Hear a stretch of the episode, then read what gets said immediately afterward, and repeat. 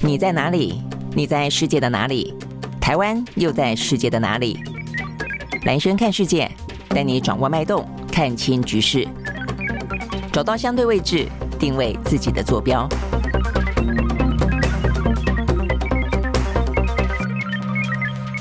好，大家早啊！这个欢迎收看今天的兰轩看世界啊！这个天气呢越来越凉了哦，要稍微注意一下。这个出门的时候呢，在北部跟东北部地区的话呢，一直呢都是有点阴雨绵绵啊。这个凉凉的天气会维持到这个这个周末都是这个样子啊。好，所以呢，但是呃，你说就此呢就入冬了吗？好像也没有啊。所以呢，这个在衣服的穿脱之间啊，可能要稍微注意一下，不要感冒了。好，所以呢，讲到感冒的话呢，在今天我们看到呢相关的呃疫情的指挥中心也特别提醒。啊，说现在的话呢，第一个呃，就是我们的呃疫情呢，时不时的又突然间飙上了五万多哦，像昨天又是五万多了。好，所以呢，等于是我们这个疫情的高原期时间还拉得蛮长的，而且呢，这个部分还不断的哦，有点往上的时候，呃，就上上下下，上上下下啊，就要特别注意。尤其在今天，今天的话呢，十月十三号，我们已经确定了打开国门了哦。打开国门的同时呢，当然你可能会呃引进更多的一些呢观光旅游的商机，或者是说呢，更多人就是。像是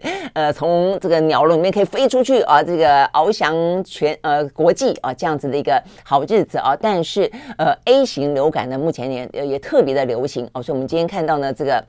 相关的啊这个呃防疫中心特别提醒说呢，A 型流感在今年看起来的话呢，会是来势汹汹啊。那呃这个部分的话呢，因为它的症状也就是什么头痛啦，呃这个什么肌肉酸痛啦哦，所以呢就是很容易。跟这目前的呃这个新冠疫情的症状蛮像的哦，所以可能会搞混。那尤其是呢，呃，他们讲到说，因为现在很多的诊所担心说，万一呃病患来看起来是流感的症状，但是却万一筛出的呢是新冠呃这个疫情，然后的诊所的整个的营业哦肯定会受到一些影响，所以呢就有点点拒绝呃这个流感的病患来这边就医哦。我觉得这个状况其实是是还蛮不好的哦，但是也因为这样的关系哦，所以呢这个呃指挥中心特别提到说呢，应该是有很多就是也没有往上报，也没有去看病的啊，这些呢流感的呃病患。哦，所以呢，等于是在今年的呃，目前看起来秋冬啊将到了，对台湾来说的话呢，也是面临这样的一个双疫哦，可能呢会要是特别注意的时间点啊。那因为呢，我们刚刚讲的这个是 A 型流感，一个是目前我们的 Omicron 啊这个相关的新冠疫情，呃，我们是正在共处当中，但是呢，这样的一个疫情的数字，每天的确诊人数呢，事实上是飙高的哦。那再就是中重症啊，还有担心死亡的人数，事实上是也还必须哦要特别。提高警觉并不低的哦，所以我们前几天还跟专家聊到这件事情。那再加上今天要开放国门，好，所以你会不会有更多的一些旅客商机来的同时，也担心了哦，可能会有一些呢呃变异的病毒株等等啊，所以还是要特别的提醒大家哦，不要是呃掉以轻心。啊，所以我们今天看到呢相关的这些跟疫情啊这个相关。呃，跟着开放啊，这个开放边境相关的消息，其实还蛮呃兴奋的哦。那所以呢，今天的话呢，王必胜就我们的指挥中心的指挥官，还要到这个桃园机场啊，说呢要去迎接呃。目前呢有这个观光客啊，像今年今今天的话呢，说是有泰国的团等等要来啊，说今天大概有二十团左右。然后下午的时候呢，说蔡英文总统也要到桃机去，呃，说要欢送啊我们的这些呢出国旅游的呃这些。嗯，这个旅客等于就是解封了啦。开国门了啊，所以呢是一个值得庆祝的日子啊。不过呢，就像是我们昨天特别提醒的啊，呃，就是嗯，第一个当然就要担心啊，稍微的必须要去呃，这是防疫中心必须要去担心的，因为只有他们啊会知道说到底目前的呃疫情进来的状况怎么样，带来什么样的病毒株嘛啊。尤其如果都不筛的话，这个部分的话呢，其实也是还是必须要提高警觉的。那再一个就是说呢，呃，出去的如果多，进来如果少的话，因为目前呢，我看到这个最新的统计啊，就出去的目前。打算要出境去玩的呢，一万两千多人进来的话呢，说是六千多人，所以呢，几乎是一半而已啊。那所以呢，呃，这个大部分如果说呢，双机是贡献去给国外进来的并不多的话，那这个部分的话呢，可能也是呃，对台湾来说哦。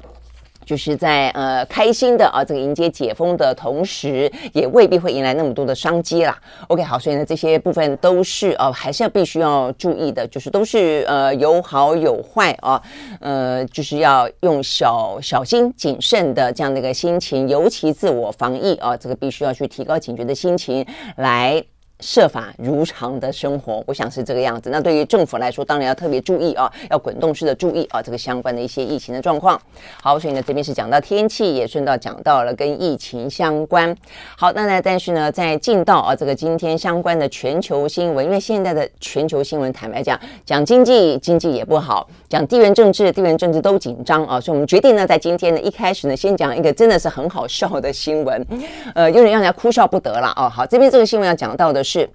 马斯克啊，这个马斯克的话呢，最近真的新闻很多，对不对？好，那马斯克呢，今天的新闻的话呢，你可能很难想象啊，就是说呢，今天的新闻讲到的是他呢要推出一款香水哦，那。马斯克什么都做啊，也卖电动车，也上太空啊，SpaceX 啊，然后呢也挖洞，他有个钻洞的公司啊，要专门做这些隧道。然后意思就是说呢，这些隧道的话呢，打造好之后啊，呃，这个呃无人驾驶可车可以在这个隧道里面安全的行进，这是他的想象了哦。那现在最新的一个消息是，他呢呃这个旗下的钻洞公司钻洞不好好钻啊，这个推了一一款香水，然后呢这个香水呢名字也还蛮好笑的，就叫做 Burn。Hair hair burnt hair 烧焦的头发啊，然后呢，可能名字取的也还蛮搞笑的吧啊，所以呢，马上的呢，呃，加上呢，马斯克在他的推特当中啊，这个推了啊，这个相关的。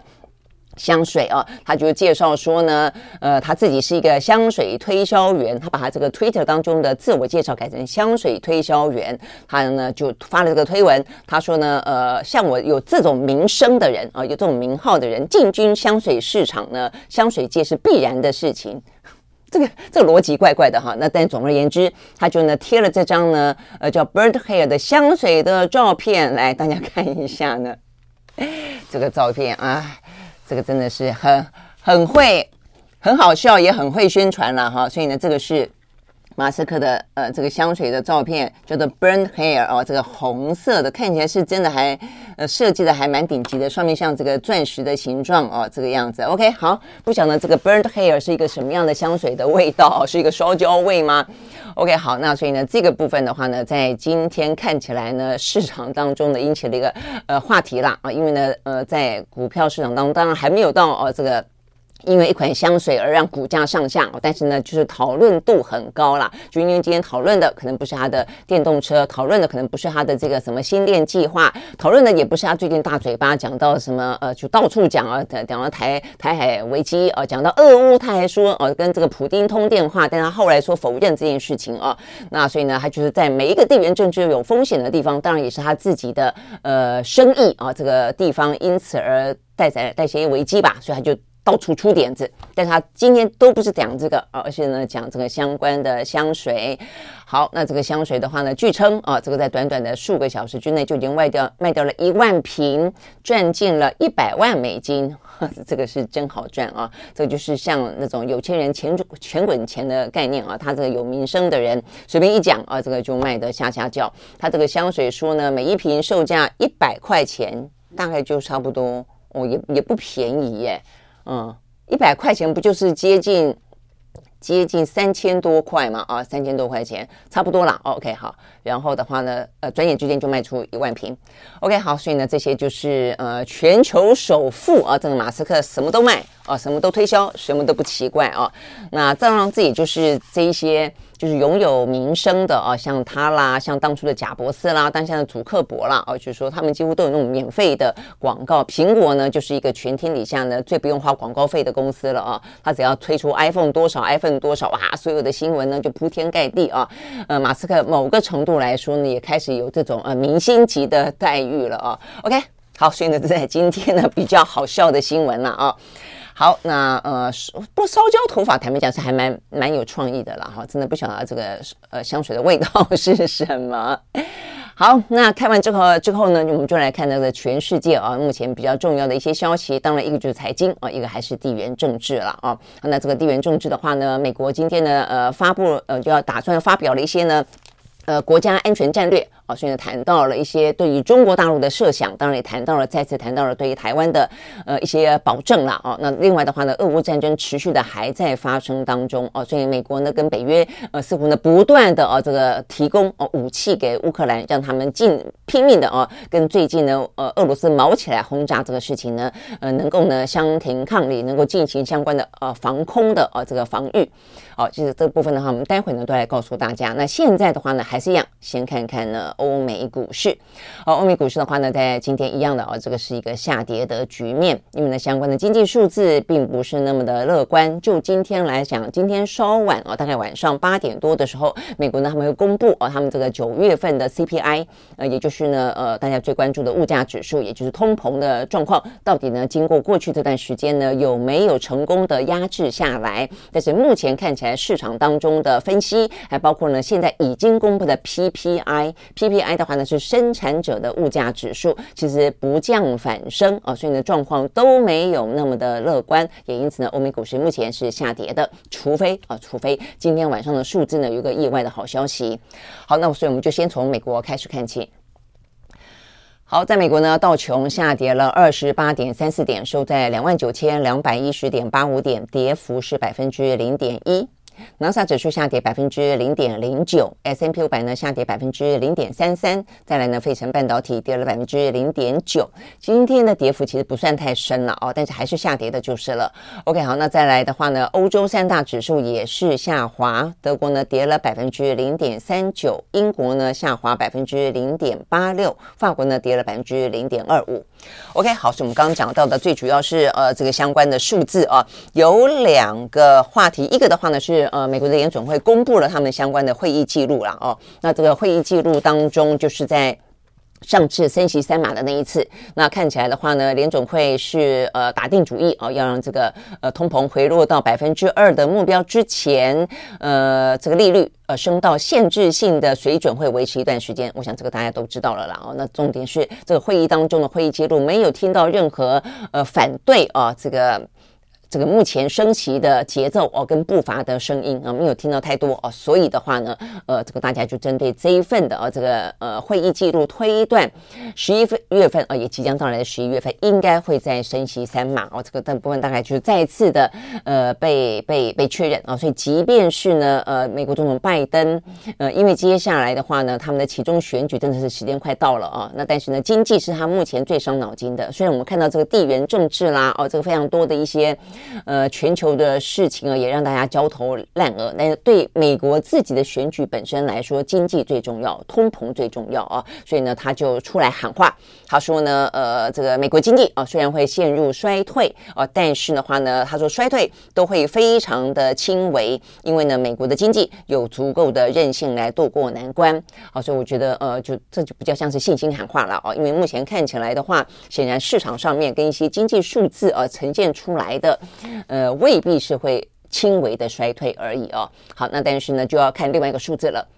这个数字的话呢，就会呃佐证这样的一个状况。那就我们讲到今天晚上的话呢，会有 CPI。现在的话呢，最新的在昨天他们所公布的九月份的 PPI 的生产者物价指数，依旧呢居高不下啊。目前看起来的话呢，呃，他们预期呃本来呢就是年增率是百分之八点四。月增率是百分之零点二，就是说比起去年同期增加了百分之八点四，那比起上个月来看的话呢，可能预估还是会增加百分之零点二，结果呢？增加更多哦，那所以呢，这个年增率是增加了百分之八点五，月增率的话呢，增加了百分之零点四，所以显然的代表的是，呃，目前呢，这个通货膨胀的压力，至少在生产者物价指数这一端的话呢，还还是持续的上升。那我们也讲过了，如果生产者的物价指数持续上升，除非他自己要吞下来。哦，那否则的话呢，吞下来就是成本垫高，它的获利就减少。那否则的话呢，它就要反映在产品上。那么如果反映在产品上的话，那就是消费者的物价指数会上升。哦，所以呢，这个今天晚上到底呢，消费者的物价指数会不会上升啊？那目前看起来的话呢，市场也有预期了哦。那华尔街的预期是说呢，今天晚上的 CPI，因为上个月已经到了呃这个百分之八点一了，就等于是呃一度是下跌到百分之七点六，后来又上升到百分之八点一。那所以他们认为这个八。八点一的话呢，很可能不会在短期之内不会再再上了啊，因为毕竟也采取了升息的措施这么多了嘛啊，所以他们认为可能就八点一，或者是还会稍稍下来一点点，但是。核心的 CPI 指数，它可能更更重要，就是它剔除掉呃粮食，剔除掉能源，因为最近能源其实坦白说还算是有哦有有下降，那所以呢，剔除了这两个叫做核心物价指数，但是这个核心物价指数的应该会持续的走高，目前的话呢是百分之六点五啊，那整个目前看起来市场预估可能会到达百分之六点六左右啊。OK，好，所以总而言之。呃，就不是一个啊，这个就算说觉得呃，这个 CPI 可能可以到顶了啊，那没有在很明显的上涨，但是呢，也没有到那么的呃明显的啊，这个看起来已经呃压抑住了。OK，好，所以呢，这个部分呢，让今天呃看起来的这个欧美股市呢，在这部分啊是一样的有压力的，就是呃通膨的压力，通膨之后呢，一样要继续升级的压力，也因此呢，这个经济衰退的压力，所以呢，这目前看起来就是一个比较恶性的循。环了哦，那所以这个恶性的循环呢，呃，唯一好的就是让油价再次下跌。好，所以我们今天看到它哦呃的部分啊，是原油原油啊，这个石油石油输出国组织 OPEC 啊，他们呢也因为这一两天我们讲到的啊，不只是今天的数字，是包括前一天的，包括 IMF 不是又下调了全球的经济成长率吗？它下调了百分之九十三的国家的经济成长率啊。好，所以呢这个部分的话呢，很显然的，对于石油石油啊这个产国来说的话呢，非非常。的敏感，所以他们也就下调了今年跟明年呃石油呃原油需求的成长预期啊，因为这部分就会牵动到他们要生产多少。如果大家看起来经济都不太好，都可能会衰退，那对于油的需求，对于能源的需求就没有那么高，那就不要生产那么多。那否则的话呢，生产这么多，价格又跌，那就不划算嘛。哦，大概是这个意思。好，所以他们下调了二零二二年跟二零二三年的原油需求的成长预期，导致了。原油价格呢，在昨天应声下跌，说是收在这个礼拜以来啊，这个最低价。呃，昨天啊，这个西德州原油期货下跌百分之二点三。收在每一桶八十七点二七块钱美金，伦敦布兰特原油下跌百分之二，收在每一桶九十二点四五块钱美金。OK，好，所以呢，这个部分呢是环绕在呃这个通膨升级、经济衰退呃这样的一个相关的话题。好，那除了这个之外的话呢，呃，就是。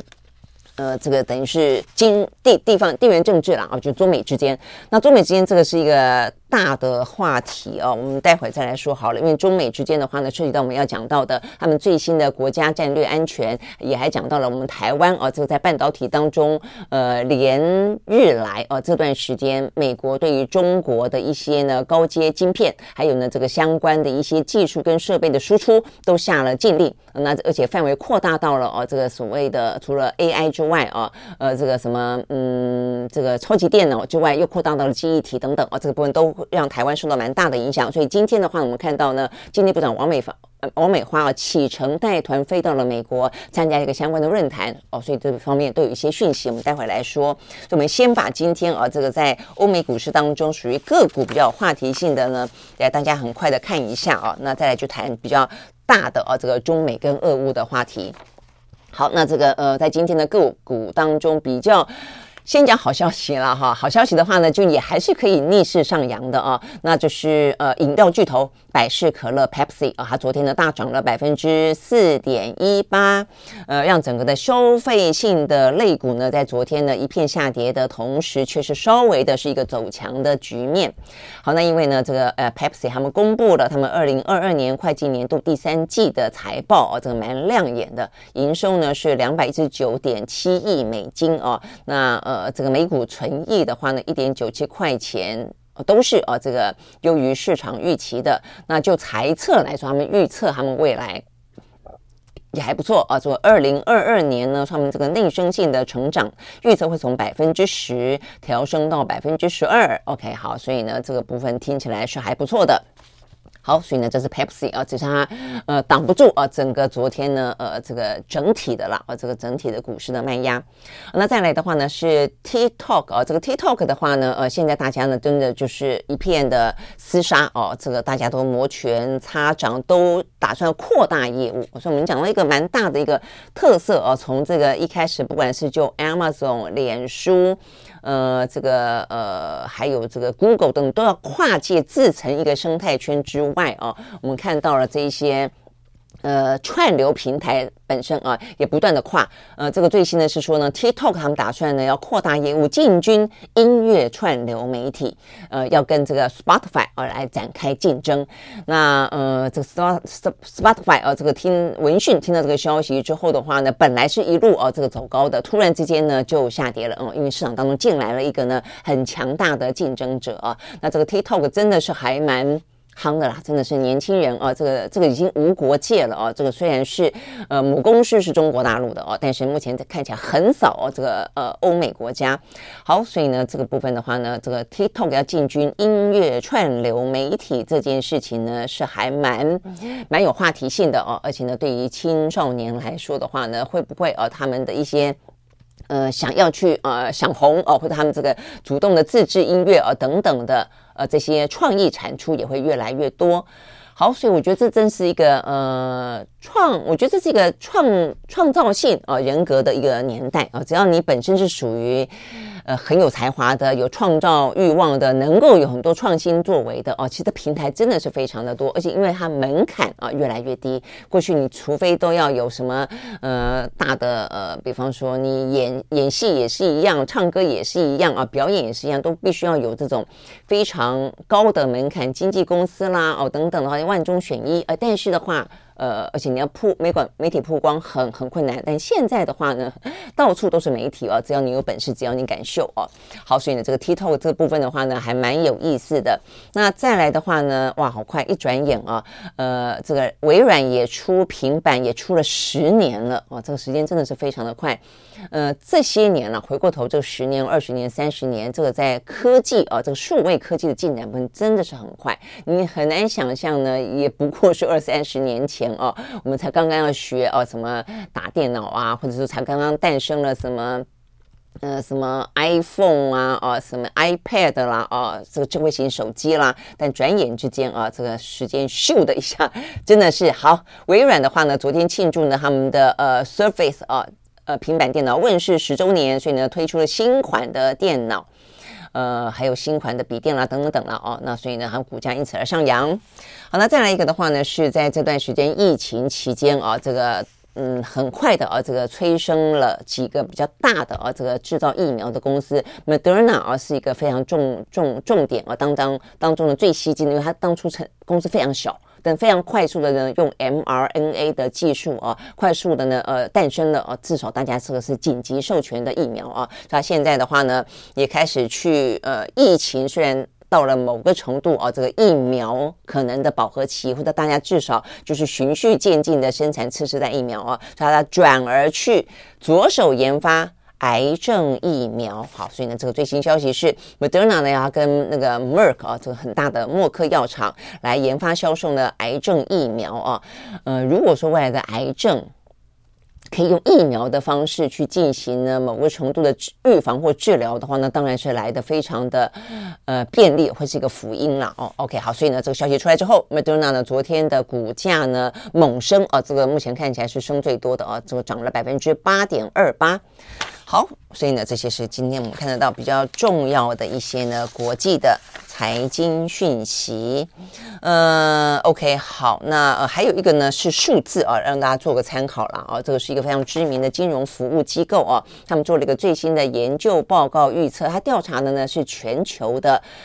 家庭财富。啊，就是说你个人财富这件事情，但你一家子，因为一家子可能有人是一个人呃赚钱，如果是两个人赚钱，还要看你们家人口多少啊。那呃，在过去这段时间，因为大家大撒钱啊，这个因为疫情呃政府的关系啊，所以呢，连续三年说全球呢事实上是呃不断的增长的啊。但是在今年啊，这一家公司的最新研究啊，呃，整个我们讲到的通膨啦、升息啦、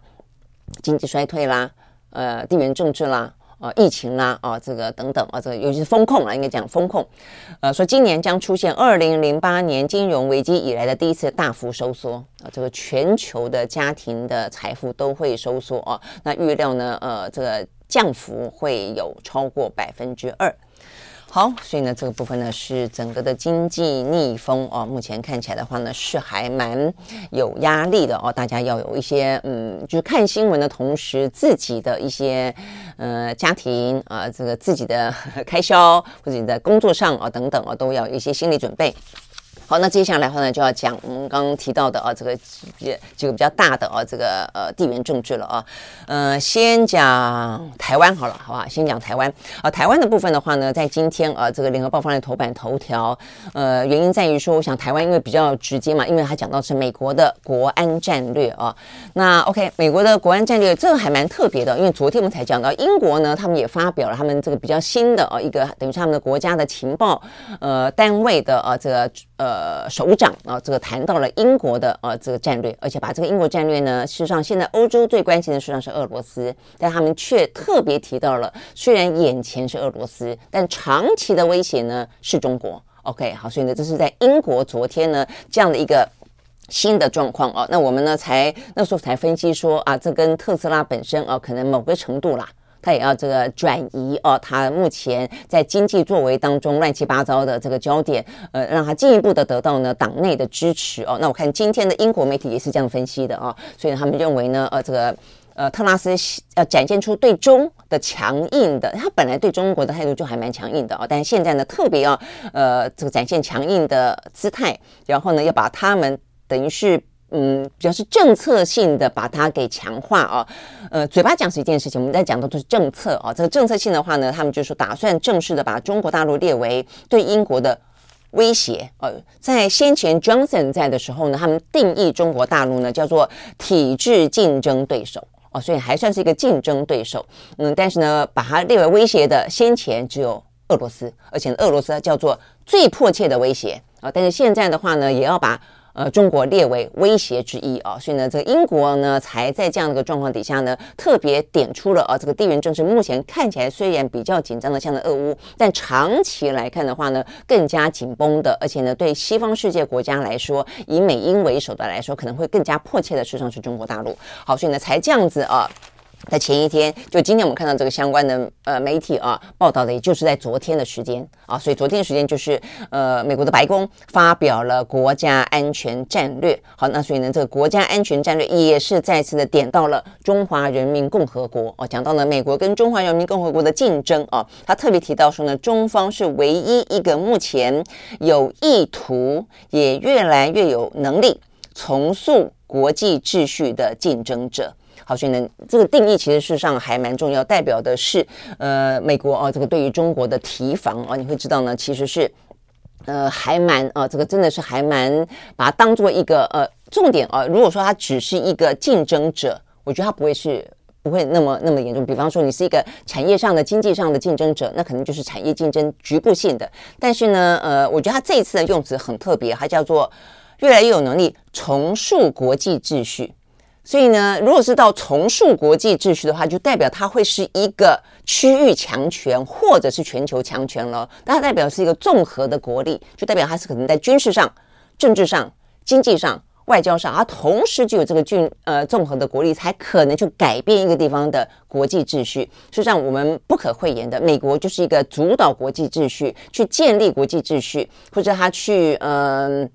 重塑国际秩序，过去来说都是以美国啊，这过去这几十年，从一二战之后啊，它是一个呃很明显的那么一个呃独强的哦、独霸的一个呃国家啊。但是现在呢，他认为啊这样子一个全球的版图上面跳进了一个竞争者，这个竞争者的话呢，同样具备有能力来重塑国际秩序哦、啊。所以我认为他们对于中国的定义原来是到这么的高层次了哦、啊，这么的深入，所以你会知道说。可能必须要，呃，更加的去防范、防范它哦，所以你也可以更能够理解，在过去这段时间，呃，美国对于中国寄出来的一些相关的禁令啊，尤其是涉及到呢，可能会去增强中国国力的啊，这个禁的禁令，它可能来得更加的啊，这个迫切而而来的更加的呃收紧。那 OK，所以呢，我想这句话是蛮重要的，他就说中方是唯一一个有，而且他认为他有意图。也就是说，如果说你有能力，你没意图，那通常来讲，有能力就一定会有意图啦，或者说你是有意图才会有这个能力嘛，哦，那所以我想这个东西就是呃，一为二，二为一，一样的意思哦，就是有意图，也越来越有能力重塑国际秩序的竞争者哦。那我想这个部分的话呢，其实从过去会看得出来，确实啊，呃，对中国大陆来说，你可以说他是为了因为美国对他这么的步步紧逼，因此他可能必须要也要拉帮结派。但你也可以说他本来就是在拉帮结派，因此导致了美国的呃更加担忧哦。所以这个到底第第三代诞生机，呃，可能已经不是那么重要了，而重点在于说，确实啊。你从南海的呃这个东协国家来看，哦，过去这些年，呃，这个呃中国怎么样子在东协国家啊去呃这个去深入去经营啊，包括他透过“一带一路”啊，然后怎么样子把他这样的一个透过“一带一路”的呃经济为前沿，呃这个政治跟外交为后面啊，这个去达到他的希望啊，这个达到的一些目的。那包括中亚啦，哦，甚至一路推进到了这个东欧嘛，对不对？哦，所以呢，在这一次的俄乌战争发生之前，事实上呢，包括像什么匈牙利啦、意大利啦等等啊，都还是呢蛮欢迎啊这个中国大陆的一带一路，也签了一些相关的备忘录哦。但是现在看起来就比较谨慎了。那包括像是南太平洋，记不记得前段时间我们才谈到南太平洋的问题啊？包括呢王毅啊不断的去出访啊，串联这些呢不少是过去我们的盟邦哦。那所以这个部分的话呢，连美国都已经担心。了，所以呢，起上一两个礼拜才在美国呢召开了一个南太平洋的这个论坛嘛，啊，所以这部分你可以看得出来，确实中国的动作哦，更不用讲非洲哦，非洲也是，非洲是一个呃，中国大陆呢很早很早就透过经济的实力去布局黑暗大陆这样的一个呢呃一个起点啊，所以呢，整个来看的话呢，当然过程当中也碰到了一些挫折，或者说呢，目前也。开始感受到了美国的警觉，OK，好，所以呢，这个部分的话呢，就让啊这个双方的冲突呃也越来越深，或是呢隐藏着的未来可能必须终究啊，嗯、呃，你不管说终究会碰到面，修修对掉了啊，或者说呢，像是我们今天讲到的所谓的两大霸权是否终居一战啊这样的状况，这个终居一战的概念未必是真的打仗啊，那但是的话，它就是每一个每一个领域当中的话呢，终究是会。针锋相对啊，那必须呢要分个胜负啊，有这种感觉。那对于美国来说的话呢，它当然。当然了啊，呃，向来的是以一个呢全球的一个呃秩序的制定者、游戏规则的制定者为为荣，呃，而且自诩哦，所以他们当然不容啊，嗯、呃，这个卧榻之旁岂容哦他人酣睡啊，所以这个部分的话呢，就反映出来这一次他去谈到有关于二零二二年的定义的一个国家安全战略当中它的重要性啊，我觉得呃这个定义虽然看起来很很文字哦，但它是一个战略哦，它是是一个政策，呃，所以很多。的战略政策一定下来之后呢，所有的东西都往这个都朝着这个目标跟这个概念往前推嘛，啊，所以呢，事实上是是重要的了啊。OK，好，所以我想这部分是我们要特别提及，就从继英国，接下来就是美国哦，他们相关的国家战略都把它定义成一个呢，是一个长期的威胁啊，必须要去面对的。好，那这个过程当中，当然既然是要面对那么一个大大的威胁，到底手上有哪些筹码啊，或者哪些呃？棋子可以下，那就很重要了啊。哪些部分啊，这个非美国而具有关键地位的，那台湾当然就是 OK 好。所以在这五个部分里面呢，他就提到了有关于台湾。那在这个战略当中，他重申美国的一个中国政策。所以你可以看得出来，虽然啊，很把它当做啊一个某个程度已经叫做敌人了啦，我觉得啊，这个战略对手啊，战略敌手，但是呢，也还是留住那么最最后一层，而且都讲在最前面哦，都先讲哦，先讲一个所谓的一个中国哦。那所以呢，这边也看到说，呃，媒体也特别报道说呢，呃，白宫的战略文件在呃一个一个这样陈述的啊这个逻辑过程当中是先讲和平。再讲后面的这个，打把它当做一个呃什么竞争者什么的啊，先讲和平怎么讲的？他说呢，美中依然可能和平共存、共享，并为人类进步呢做出贡献。呃，大概来说就是还是维持这样的一个呃斗而不破了啊，还是一个，因为其实美中之间确实也还是有一些相互需要的部分啊，光就贸易跟经济来说就是有嘛啊。好，那所以呢，这个当然还是有这个部分，而且还有重申一中的部分啊。但是讲到呢，除了一中之外的部分的话呢，就谈到对台湾，呃，他这个战略的文件里面写到说，美国对于维持台海和平稳定有着持久的利益。你看，强调还是他们的国家利益，然后就有他们的利益，所以他们反对任何一方呢片面改变现状，不支持台湾独立，但是会继续支持台湾自我防卫。OK 啊，我说我想这边有几个关键字嘛，然后第一个对中国来说，他也交代了维持一个一一中政策不会变。这段时间以来，不管呢呃什么裴洛西来啦，不管什么呃什么台湾政策法啦，不管什么台湾旅行法啦，计划做，但是他的口头上面的一中政策从来都说他不变啊不变。那再一个对台湾来说，显然也是啊。然后再来一个就是呃强调不容片面改变现状啊。所以我想这个是讲给中国听啊，因为现在的话有些现状所谓的有些新常态啊正在被改变当中。呃，OK，好，那再来的话，不支持台独就是对台湾说的了哦。那这部分也是啊，这个中国大陆的底线，呃，他就不支持台独，但是会支持台湾的呃这自我防卫。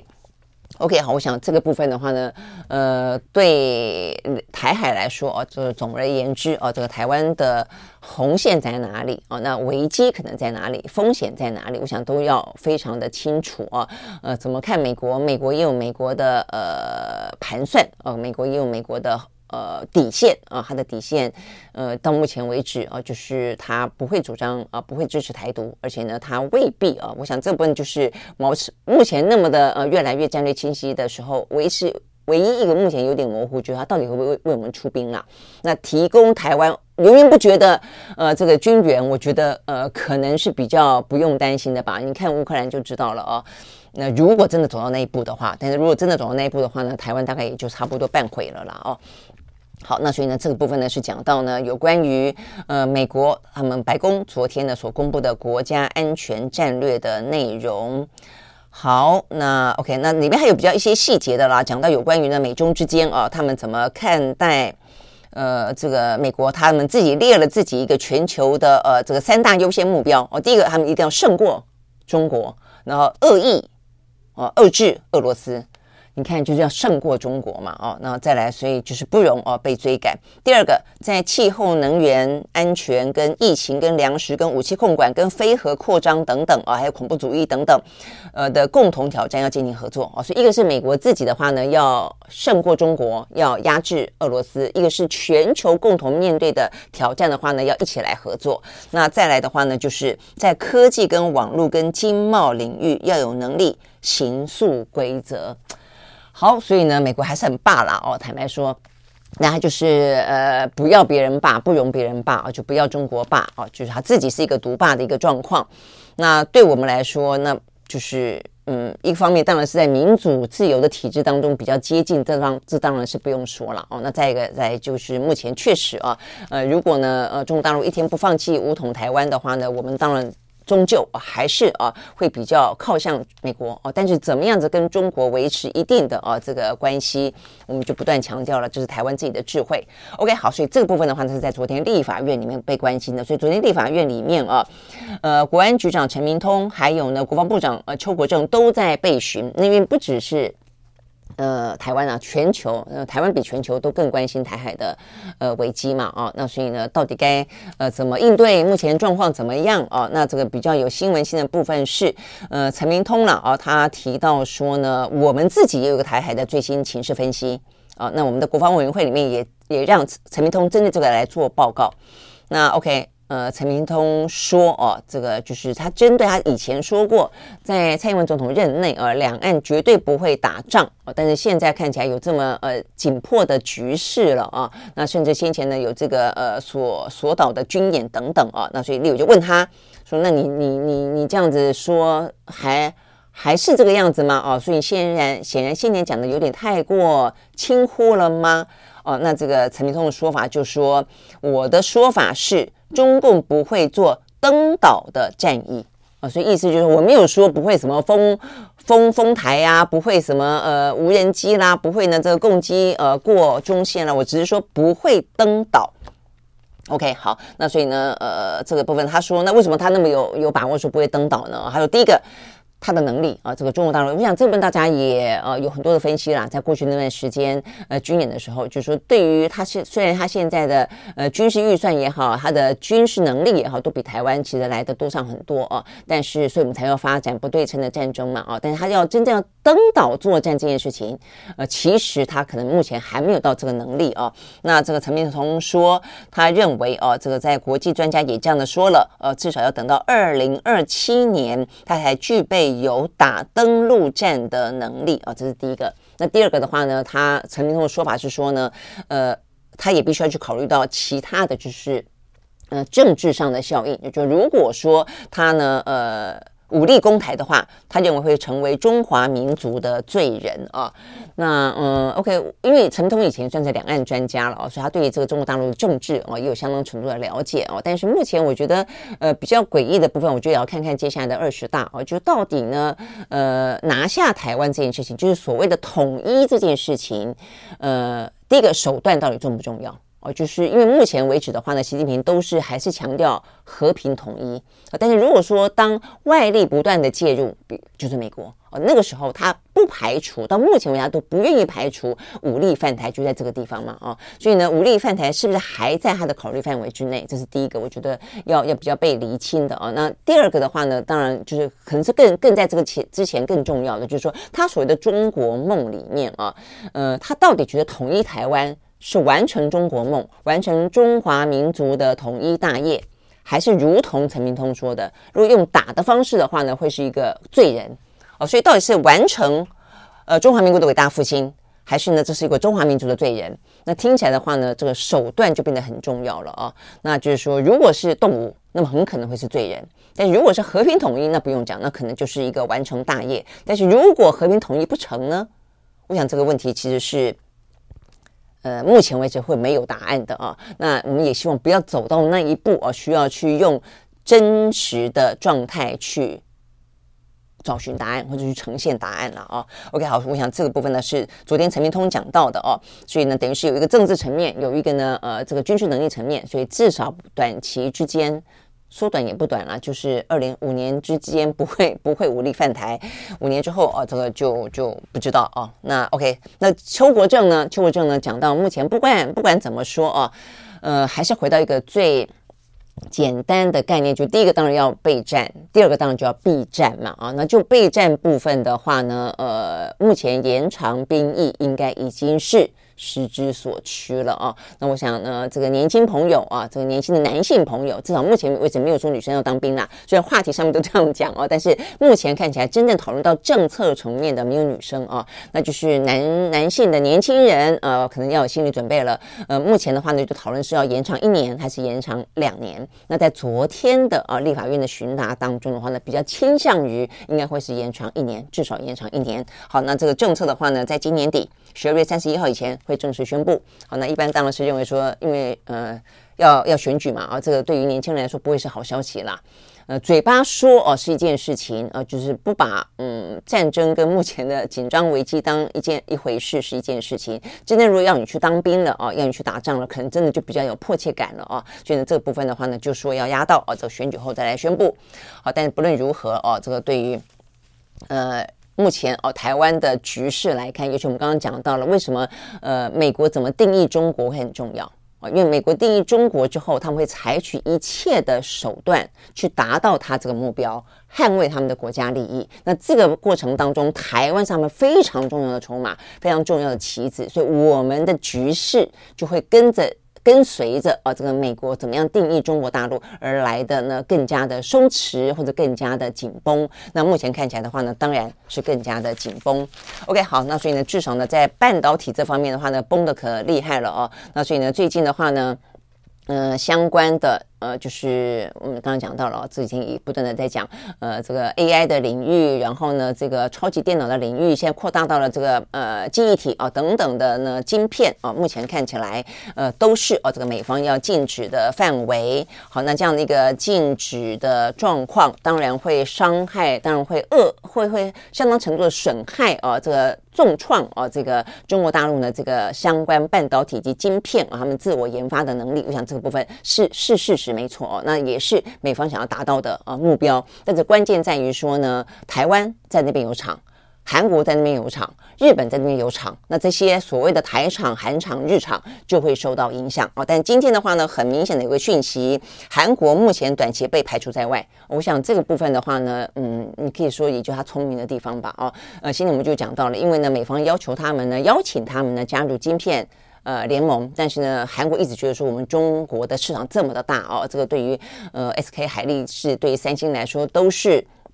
重中之重啊，所以呢，不断的在跟美国讨价还价啊，就说我可不可以跟呃这边听你的，那边呃顾顾这边顾我们的啊之类的。那 OK，所以呢，换来了一个就是呢，在一个呢相关记忆体的啊，包括三星电力啊，还包括了呢 SK 海力士哦，都是呢记忆体的大厂，在这一次的美国的禁令当中，针对记忆厂啊这个记忆记忆体大厂的禁令当中，哎，它被豁免一年。一年的时间啊，让你可以慢慢的转好，但是台湾的话呢就没有了啊，所以台湾的话呢，逼不得已啊，接下来的话呢，必须要去面对呢重新部署啊，这个在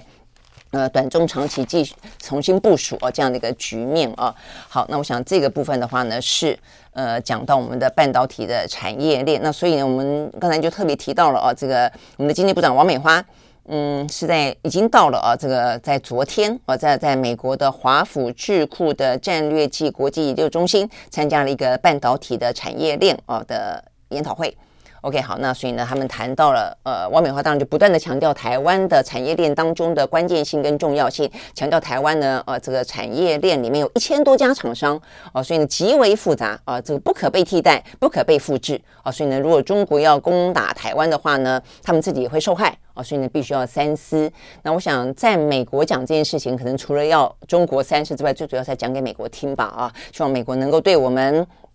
呃，有所啊，这个是我不晓得，我觉得这个东东东西真的要谈哦，因为你这样描述是一件事情，那你是不是替台湾谈到任何的缓冲，或者谈到台湾任何的呃优惠，还是台湾有可能任何的例外？我想这个部分的话呢，其实目前看起来。并没有太多哦，但我认为这部分是我们政府应该要做的哦。呃，就是你你再怎么讲，就是说我们当然有跟美国的利益重叠的地方，但是有不重叠的地方哦。所以如果说它的不重叠地方，比方说呃呃，让我们台湾啊的厂商必须要离开台湾，为了降低美国的风险，那就是对台湾来说是一个经济产业的掏空啊，那就不见得是符合符合你的利益，就不见得符合我的利益啊。那这部分的话呢，我们有。有能力、有 guts、有这个打算去跟他们谈吗？我觉得这个蛮重要的哦。那我目前看到唯一一个哦，看起来有在他们呃有一个跟他们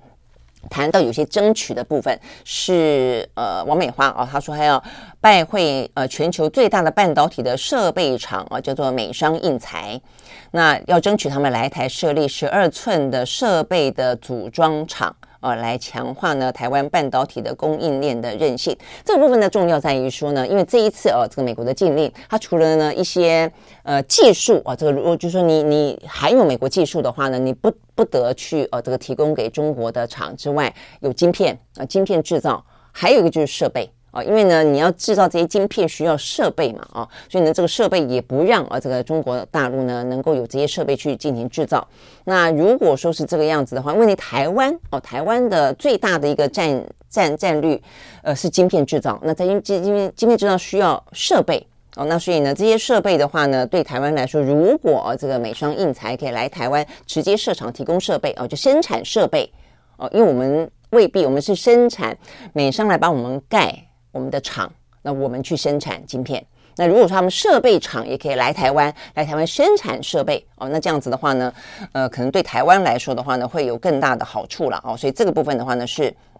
嗯、有一个争取哦，但其他的部分的话呢，呃，就目前看起来哦，没有太多的呃这个行动哦，除了就不断强调台湾的重要性之外了哦。那所以呢，在这个不断的强调当中，我们看到王美花在美国的演讲啊，就是讲到说。呃，有些有些新的数字啦，大家听听看啦。哦，就是说台湾的晶圆代工占全球市场的百分之六十三，七纳米以下的就比较更更先进、更高端的占百分之七十三啊，所以这点当然是我们的优势所在。那但是呢，台湾出口到大陆跟香港的晶片占全球出口的百分之六十点三，哦，这部分很大。所以如果说它对于中国大陆有任何的禁止的话，对台湾的影响就很大了。嗯，就很大，所以呢，代表的就是说，嗯，我们的市场哦，跟我们的工厂啊，市场都会受到影响。OK，好，所以呢，呃，再怎么喊话哦，是我们的呃产业链不可被取代。但是当这个台海之间局势紧张，呃，中美各有自己的利益的时候，哦，这个台湾该怎么样子也要备战。我想这个部分是还蛮重要的，因为这个部分目前看起来避不了。哦，因为目前美国的禁令一个又一个啊、哦，我想这部分部分实际上是必须要去面对的。好，那再来看呢，就是俄罗斯哦，这俄罗斯的话呢，目前的状况持续性的呢还在进行攻打哦，这嗯、这个就是目前看起来，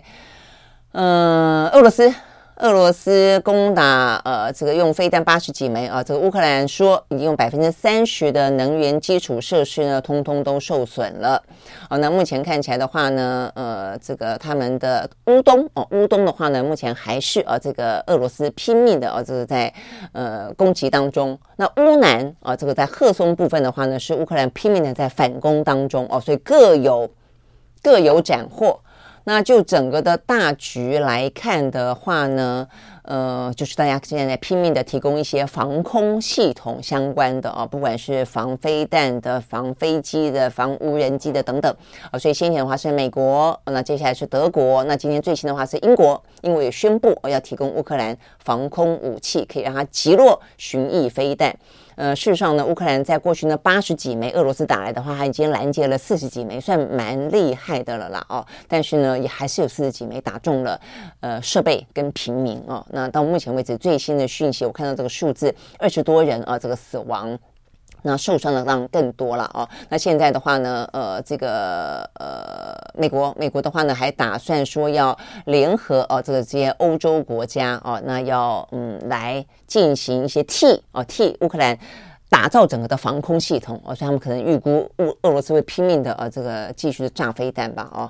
，OK 好，那这样子的一个状况的话呢，呃联合国哦这个联合国嗯就是谴责了，昨天的大会谴责俄罗斯非法并吞乌克兰的领土啊，然后的话呢，中国投下了弃权票，这个大家比较关心的。那再来的话呢，呃如果继续下去，到底该怎么办啊？就算说它防空系统呢架构起来了，但是俄罗斯它总是要走下台阶吧，啊，因为我们讲到这个克里米亚大桥的炸毁啊，对他来说真的是还蛮，呃，里子面子啊，这个都尽失的啊。那所以呢，这边是看到说怎么办呢？呃，这个美国前国安呃国安顾问啊，这个 Bolden John Bolden 啊，等于在川普时期那个时候的国安顾问，他说美国可能会暗杀普丁。呃，来哦，这个呃，想办法结束这个战争了啊。那尤其是他说，嗯，如果说普丁动用了战术性的核武的话，他形同签下了自己的自杀遗书。好，所以呢，呃，这个就是用用恐吓的，然后告诉你，如果你你真的发发动了这个战略核武的话呢，你等于是就会被斩首。那也有说之以理的啦，像拜登，拜登昨天就说，哦，我觉得呢，普丁是一个理性的人。我觉得他这个话真的在这个时候听起来，坦白讲，我觉得蛮荒谬的了啊。那我觉得有两个可能的原因，因为先前的话呢，是拜登自己讲，哈，他说呢，冷战以来，现在全球面对一个最大的一个核威胁的，呃，这个叫核世界末日。的来临啊，最大的一个风险期，这个话听起来有点太恐怖了。有一个美国的总统说出来啊，所以大家就问说：“你有情报吗？你你是情报，还要动用核武吗？”我觉得他有点想要替他这个话降温了，因为后来呃，白宫啦，哦，这个国务院都出来澄清嘛，说没有没有没有，这个完全跟情资无关，只是呢呃他的一个呃立场的表达而已哦，所以他可能要去。呃，替自己的话哦，这个降温，他就说哦，他觉得呃，普丁是个理性的人，不会去轻易动用核武的。那第二个当然就是很可能是一个心战啊。我就说你是一个很讲理的人哦，哦 啊，你不要随便动哦，都有啊。所以呢，也有用恐吓型的哦，就是你如果敢动哦，我就我就暗杀你啊。那也有就是你好好讲理吧啊。OK，好，这是有关于。呃，俄乌哦，这个坦白讲，目前看起来你看不到到底它该怎么样子去终结哦，只看得到现在呢，目前的状况还在一个相对来说哦，这个炸了克里米亚大大桥之后一个蛮紧张的局面。好，那这个俄罗斯的话呢，呃，显然的呃，这个吞不下这口气哦，所以他们昨天宣布，他们逮捕了八个啊八个嫌犯，呃，包括了啊这个五名俄罗斯人、三名乌克兰跟亚美尼亚人，而且重点在于说俄罗斯直指。事件的背后的主谋就是呢，乌克兰的国防部的情报总局，而且呢还掌握了一些他们说的哦这个过程啦，就怎么样爆裂物怎么样运进哦这个克里米亚的哦说什么、呃，这个装置是用建筑用的呃聚乙烯薄膜伪装成几个卷卷状物，呃，八月初哦，就透过哪里哪里哪里到哪里哪里哪里啊，这个在两天前啊就进到了俄罗斯的南部的城市，然后呢就进行了啊这个相关的一些安装等等啊。那 OK，这个代表了他们意思就要告诉你，我有证据，而且我查得很清楚啊。那最后，嗯，这个俄罗斯政府宣称，这个案所有的组织者跟共犯。包括外国人在内，都将依据俄罗斯的法律追究责任。OK，好，所以呢，这是目前呢，呃，俄乌呃的状况跟呃俄罗斯啊，他们宣称他们抓到了，就是呢，俄罗乌克兰呃呃背后的主谋者。好，那呃，最后来看一个新闻啊，这个也跟我们前面一开始呢来呼应一下，也是跟马斯克有关啊。呃，这个是用马斯克的 SpaceX 啊。呃，这个呢，再送了这个太空船，这个太空船怎么样了呢？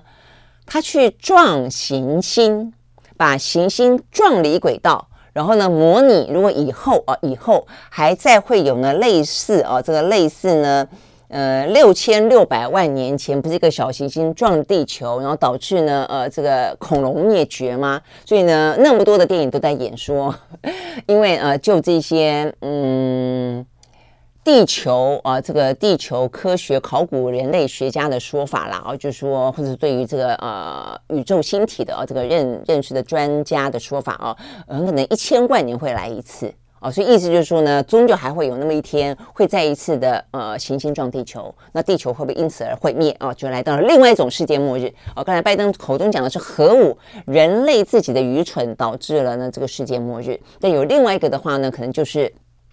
无法掌控的哦，这个外来的哦，这个行星撞击又导致了世界末日啊！但是现在的话呢，这部分你真的不得不去佩服啊，这个人类的呃。就是人类啊，竟然还可以把一个小行星给撞离啊！所以呢，这就是今天这个新闻啊，其实蛮有趣的啊。所以呢，如果说你对科普有兴趣的话，呃，意思就是说，好，如果终究有一天小行星会来撞地球，就像是好莱坞电影演的一样啊，这个导致了这个地球毁灭啊，这个人类的灾难的话，那么我们可以用别的方式，在它来撞我们之前把它给撞飞。那呃。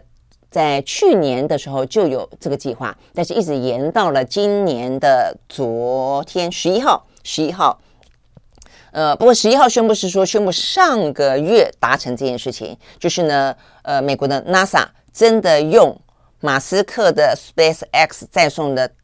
太空船撞向了一个小行星啊，它模拟它可能会要撞地球，是它并没有了啊。那这个小行星呢叫做迪莫佛斯。呃，那把它撞离了呃这个轨道，然后的话呢，撞离轨道之后啊，说它呢让它本来嗯就让它这个轨道运转的时间